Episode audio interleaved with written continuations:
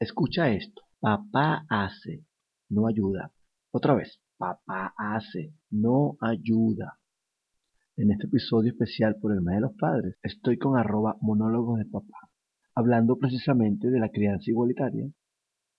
Hashtag papá hace, no ayuda. Bienvenidos a Verbo Criar, un espacio dedicado a conjugar lo que somos y hacemos en el desarrollo de nuestros niños.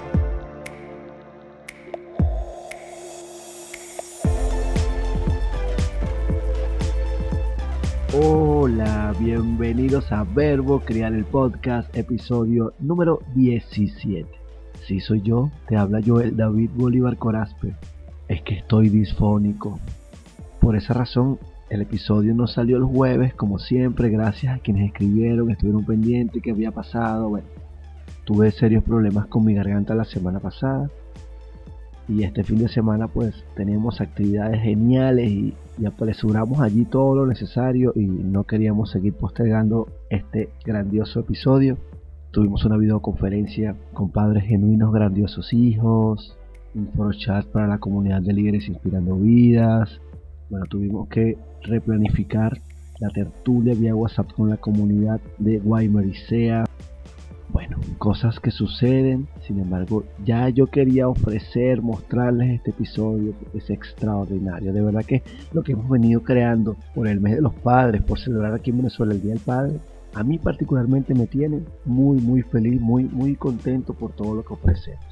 Como siempre, este episodio es gracias a una nana para padres y construyetuexito.com. Visítalo, anda. Y recuerda que estamos en patreon.com slash Joel de Bolívar C.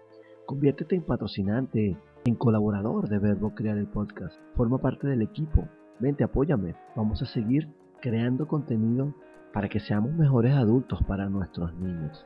Y para ti tengo material exclusivo de padres genuinos, grandiosos hijos todos los meses. Y bueno, y otro montón de regalos más que puedes disfrutar por el hecho de apoyarme por convertirte en colaborador o patrocinante de este podcast. Que por cierto, si el mes pasado tratamos episodios especiales para madres, porque en Venezuela en mayo se celebra el Día de la Madre, en junio el Día del Padre, seguimos entonces ofreciendo episodios especiales para papá y en julio viene, en Venezuela celebramos el Día del Niño en julio, así que se vienen cinco episodios, no es directamente para niños, pero sí ellos van a recibir los beneficios porque serán temas para ti que eres un adulto responsable de crianza. Y bueno, no te voy a hablar mucho de eso, quiero que estés al tanto, estés pendiente que en julio vamos a tocar temas para que puedas apoyar a tus niños en temas, conversaciones quizás difíciles, incómodas o que no sabemos cómo manejarlo. Hoy, continuando, escuchaste el episodio anterior con José Ramón, el escritor de la trilogía La Reevolución de la Paternidad.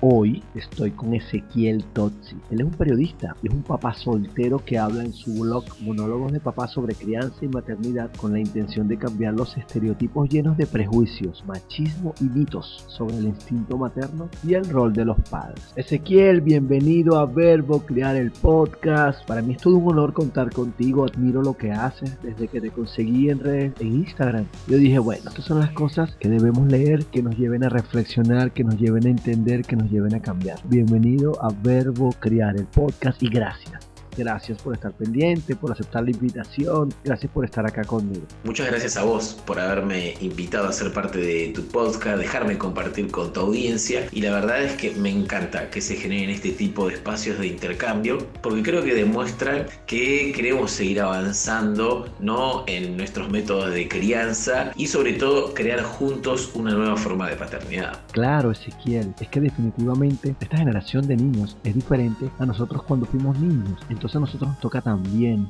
evolucionar, mejorar, adaptarnos, cambiar.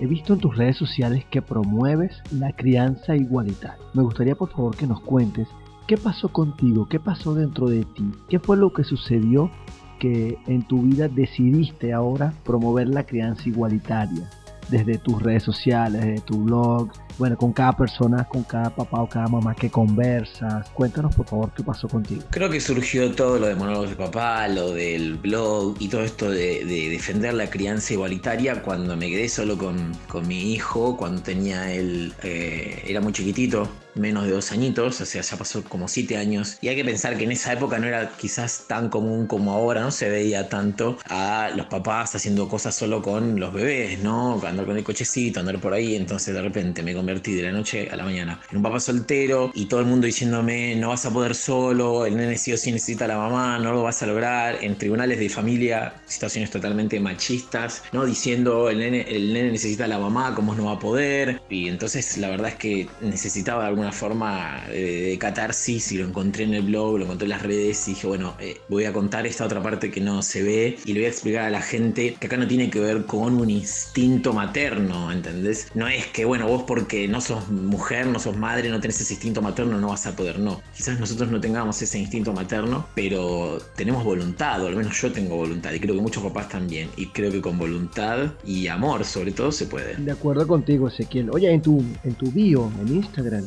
puedo leer claramente, eh, conservadores, por favor, alejarse por su seguridad. Te confieso que me encanta. Detállanos, por favor, a qué va este mensaje. Suelo dejar yo esa pequeña advertencia para los conservadores porque hay mucha gente que, se ofende cuando yo hago chistes, bromas, remarcando, ¿no? Estas cosas que no son tan perfectas de la maternidad y de la paternidad, ¿no? Ese lado B de, la maternidad que marco, ¿no? Que no es todo como te muestran en una publicidad de pañales o de productos infantiles. Que hay cosas que, eh, feas, que hay cosas que duelen, que como papá y mamá te podés fastidiar, te puedes enojar, te puedes hartar de tus hijos, ¿no? No tiene que ser todo tan idealizado, tan glorificado como se hacía antes. No, la maternidad es lo más bello del mundo y disfruto cada segundo. hay veces que no, que te, que, te, rompes, que te sentís que te caes a pedazos, pero bueno, esa misma maternidad que a veces te, pesa tanto es la que te hace recomponerte, ¿no? Pero bueno, hay gente muy conservadora a la que no le gusta escuchar este tipo de cosas, entonces yo les digo que si prefieren no escuchar eso, que no se alejen, que no se acerquen a, a mis redes, ¿no? Muy bien, Ezequiel, si queremos una paternidad bueno, mostramos mensaje, abstenerse, eh, está genial, me encanta. Mira, y tu hashtag. Cuando yo vi tu hashtag, papá hace no ayuda, comenzó mi admiración por ti. Aplausos de pie para ti. Te lo dije cuando, cuando conversamos, para mí es un honor que estés conmigo en Verbo Crear el Podcast. Explícanos, ¿qué es eso de Papá hace no ayuda. Lo de Papá hace no ayuda nació porque eh, la verdad es que yo sentía que, la necesidad de que no existan estos estereotipos tan dañinos que hay en la crianza, ¿no? De que mamá puede hacer todo en el hogar o con los chicos y que papá simplemente tiene el trabajo de ir y traer dinero a la casa y nada más, proveer alimento. ¿Por qué mamá puede trabajar y hacerse cargo del hogar y de los nenes y papá no puede hacer las dos cosas? Entonces vemos en las películas, en las series, que papá no puede, que el, estereotipo del papá tonto, despistado, que no sabe cambiar un pañal, y es gracioso y jaja, la gente se ríe y queda como simpático. Y la verdad es que no es nada simpático, la verdad es que es muy triste y la verdad es que es patético que vean la paternidad de esa forma. En el cine, en los medios de comunicación, en las publicidades, en lo que sea. Papá también es una persona responsable, debería ser una persona responsable porque decidió traer a, a una vida a este mundo. Entonces, papá no se tiene que conformar con ayudar. Papá hace, no ayuda.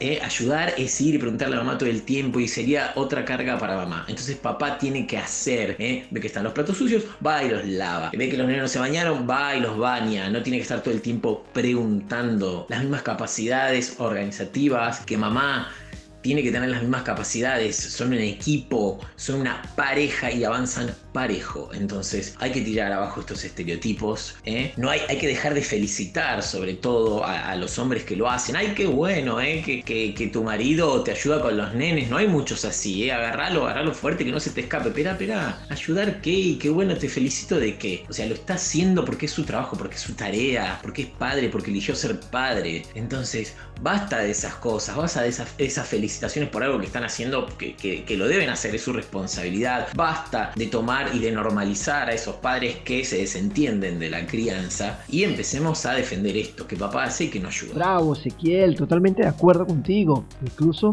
no, que mi papá no me crió así, que mi papá no estaba, que yo puedo entender que esa es la forma que aprendí mientras yo era niño. Sin embargo, yo como adulto tengo la posibilidad de romper esos paradigmas, de acabar con esas cadenas y de mantener haciendo lo mismo de otras generaciones si yo amo a mi hijo, quiero conectar con mi hijo, entonces formo parte de su vida.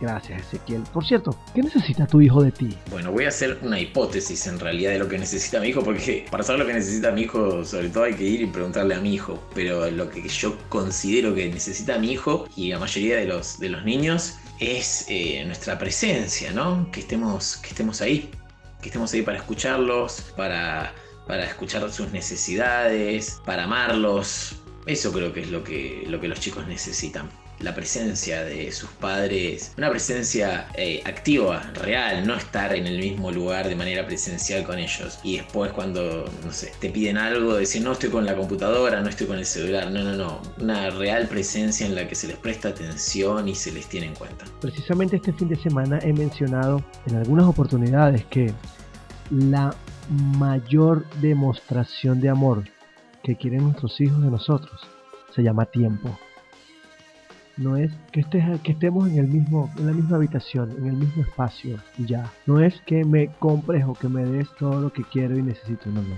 Yo quiero tiempo junto a ti. Quiero tiempo de juego, de diversión, de cariño. Esas son las demostraciones de amor que quieren nuestros niños. Estoy totalmente de acuerdo contigo. Yo también pienso que nosotros somos como exagerados. ¿Exageramos los padres? Ezequiel, ¿qué opinas? Creo que parte de la, de la maternidad y la paternidad es exagerar. Es como la culpa. Creo que la exageración y la culpa, siempre que salimos con él en invierno, le ponemos ropa de más. Siempre que armamos el bolso para salir con ellos de vacaciones o donde sea, eh, ropa de más, cosas de más, por las dudas, tallitas húmedas, pañales de más, juguetitos de más, todo de más. Siempre exageramos porque nos han pasado cosas que nos han eh, llevado a eso, ¿no? Creo que es parte de la experiencia cuando decís, no, voy a salir con un solo pañal, si ya fue recién, le cambié recién el pañal, voy a salir con un solo pañal. Y te das cuenta de que fue un grave error y le terminás poniendo, no sé, tu camisa para que el nene no esté todo lleno de, porquería, ¿no? Entonces cuando te volvés en cuero a tu casa porque tuviste que usar de pañal improvisado tu, camiseta, ¿no? Tu camisa, te das cuenta de que esto de ser exagerado a veces eh, tiene sus beneficios. Entonces empezás a tener en cuenta todas esas cositas, ¿no? A mí una, cosa que me pasó muy quizás divertida, ¿no? Era que en los baños de hombres no había cambiadores de bebés. Y yo tenía que ir a trabajar, era crítico de cine antes, y tenía que ir a trabajar obviamente y ver películas antes del estreno. Y a veces iba con el nene. Me acuerdo que una vez entré al baño de mujeres directamente, pero tenía que cambiar, tenía muy poco tiempo y la verdad no me daba cambiarlo en el piso del baño de hombres. Entonces, como no había nadie, porque era un horario en el que había poca gente, me metí al baño de mujeres. Y entró una, una señora que se escandalizó y me empezó a decir, nene, pero ¿cómo estás acá adentro? Y bla, bla, Y le dije, mire señora, no hay cambiadores en, en, el baño en el baño de hombres. Le digo, si usted quiere que salga, no, no hay problema, me da una mano, termina usted de cambiarlo al nene, de limpiarlo, yo la miro desde la puerta y, salgo del baño de, de, mujeres. Entonces, estas desigualdades, la verdad es que es, es, el tipo de cosas con las que yo quiero terminar. Obviamente, en los, en los shoppings que están cerca de mi casa, que es lo que yo frecuentaba cuando cuando mi hijo era chiquitito, terminaron, después de todas mis quejas y de las señoras esas, que no le gustaba que esté ahí cambiando al nene, de poner en los baños de hombre o en una zona intermedia cambiarles para bebés. En muchos sigue ocurriendo que no, que no es así, que está solo en el baño de mujeres. Y evidentemente eso es una desigualdad total. Vaya que es una desigualdad ciertamente. Y qué maravilla que obtuviste un resultado al menos local, ¿no? Esto es una demostración plena, tú, tú eres evidencia total que cuando nos organizamos, cuando decidimos organizarnos, cuando decidimos, tenemos un objetivo bien claro, podemos cumplirlo. Y hablando de objetivos, cuéntanos por favor de monólogos de papá. ¿De qué se trata?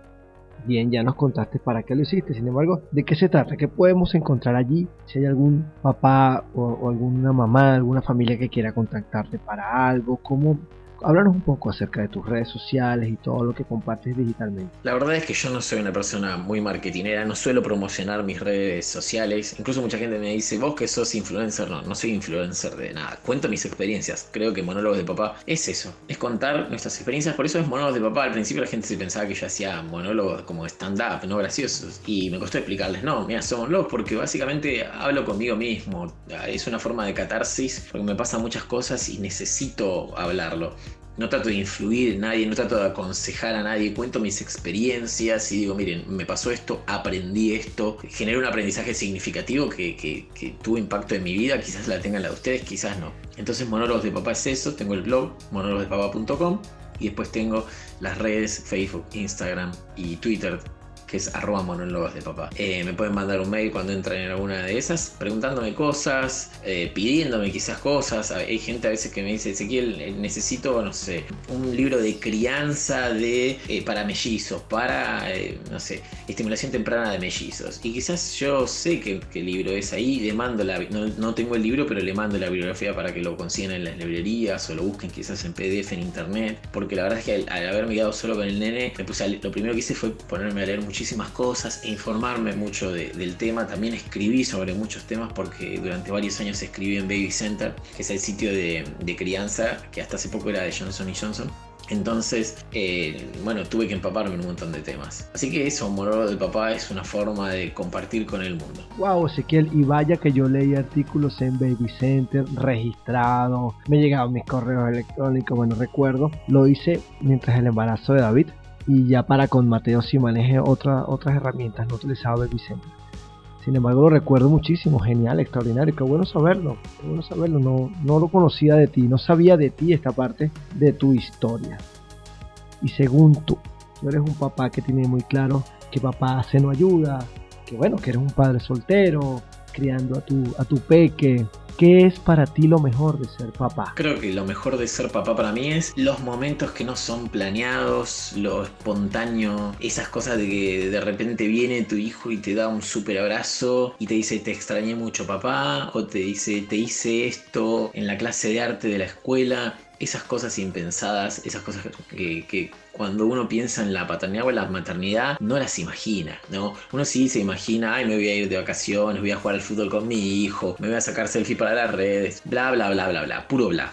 ¿No? Cosas predecibles que en teoría nos van a hacer feliz. Pero yo creo que lo mejor es eso, es eso impredecible. Es que mm, revisar la tarea de tu hijo a ver si completó todo, con eso, nada, toda esa pesadumbre que tenés de trabajar y de las responsabilidades y de repente ver que tenía que hacer un dibujo de alguien que sea un héroe, una inspiración para él y verte a vos ahí dibujado. Y no es que vino y te lo dijo tu nene, lo encontraste vos revisando la tarea. Esas para mí son las mejores cosas. Vaya Ezequiel, escuchándote vino a mí pues recuerdos de momentos que definitivamente sí, vaya que llenan el alma cuando mis niños me sorprenden.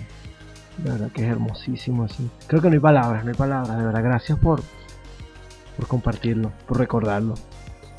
¿Alguna recomendación final antes de ir cerrando la entrevista? Ezequiel, a ver, ¿qué, nos tienes? Como recomendación final me gustaría sí que, se compartiera ese hashtag. Si bien es un hashtag que yo inventé y empecé a utilizar para esto de, tratar de frenar estos estereotipos dañinos y fomentar la, igualdad de géneros, yo creo que la gente lo tiene que, usar. Si, estás cambiando a, tu bebé y lo haces todos los días y es algo frecuente, vos, bueno, te sacás una foto y pones papá, se nos ayuda. Eh, si salís a pasear con él en el cochecito, si haces clases de natación con él, papá se nos ayuda, eh, si están jugando y conectando en la bañera o en la piscina, papá se nos ayuda, lavando los platos, haciendo cosas, fomentarlo desde, desde el compartir y desde el de visualizar, ¿no? El de no invisibilizar estos trabajos de los papás que hacemos día a día, que no quede como algo anecdótico, como algo, oh, wow, como un extraordinario, mira, lo hace solo ese papá, no lo hacen un montón de papás solamente que no se ve en las redes, que no se ve en ningún lado y está bueno esto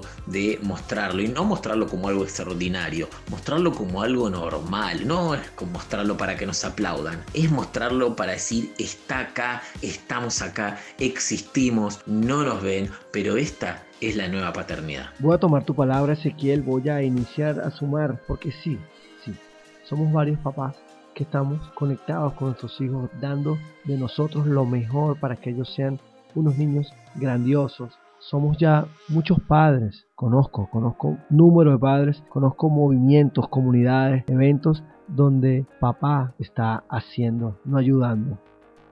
Así que voy contigo. Gracias por acompañarme en este episodio de Verbo Crear el Podcast. Sumamente feliz me siento con estos episodios especiales por, por el Día del Padre. Acá en Venezuela celebramos el Día del Padre precisamente el próximo domingo, es el tercer domingo de junio y José Ramón la semana pasada. Esta vez contigo, revolucionando la paternidad, mostrando nuevas formas para que nosotros, nosotros los papás, demos a conocer que asumimos nuestro rol, que amamos a nuestros hijos, que tenemos las mismas capacidades para apoyar a nuestros niños, que juntos podemos masificar el mensaje. La semana que viene también voy a estar con otro papá extraordinario. Pero bueno, ya de eso voy a hablar. Ezequiel, gratitud infinita para ti. Un placer haberte conocido. Espero que sigamos conectados, compartiendo. Me encantará, por supuesto, seguir haciendo cosas junto a ti.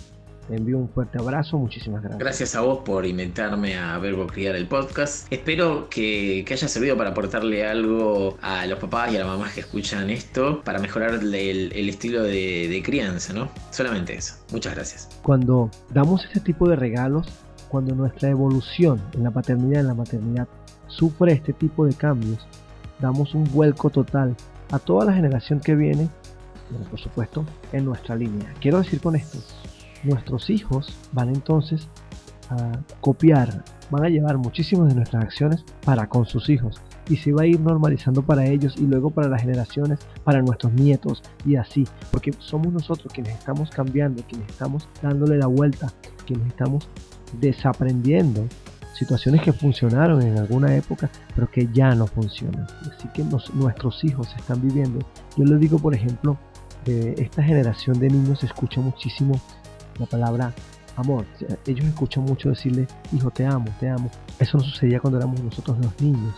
Ahora nuestros nietos van a vivir escuchando te amo muchísimo porque se ha normalizado en esta generación de niños. Todo este movimiento que tuvo Ezequiel, que varios de los padres estamos llevando a cabo para concientizar, para mejorar, para evolucionar junto a nuestros niños, nuestro rol de padre, nuestra responsabilidad de crianza, pues por supuesto que trae resultados gigantescos para nuestros niños, para nuestros nietos, para nuestra sociedad y por supuesto para nosotros.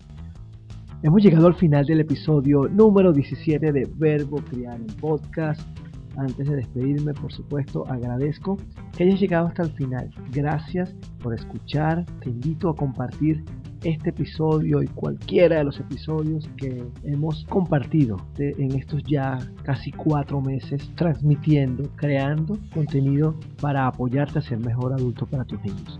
Por supuesto, gracias a una nana para padres, a la corporación EBH, mi socio en la web, 1133 Agencia desde la Ciudad de México. Un agradecimiento especial hoy a mi hermano Alfredo que me apoyó con algunos detalles de audio y mi invitación seguimos con el especial Día del Padre. La semana que viene estoy con un papá involucrado, pero muchísimo. Así que atento al jueves en la noche. Recuerda que estamos en patreon.com, conviértete en colaborador de Verbo Crear el Podcast o patrocinante. Chao. Esto fue Verbo Criar, el podcast del coach para padres Joel David Bolívar Corazpi.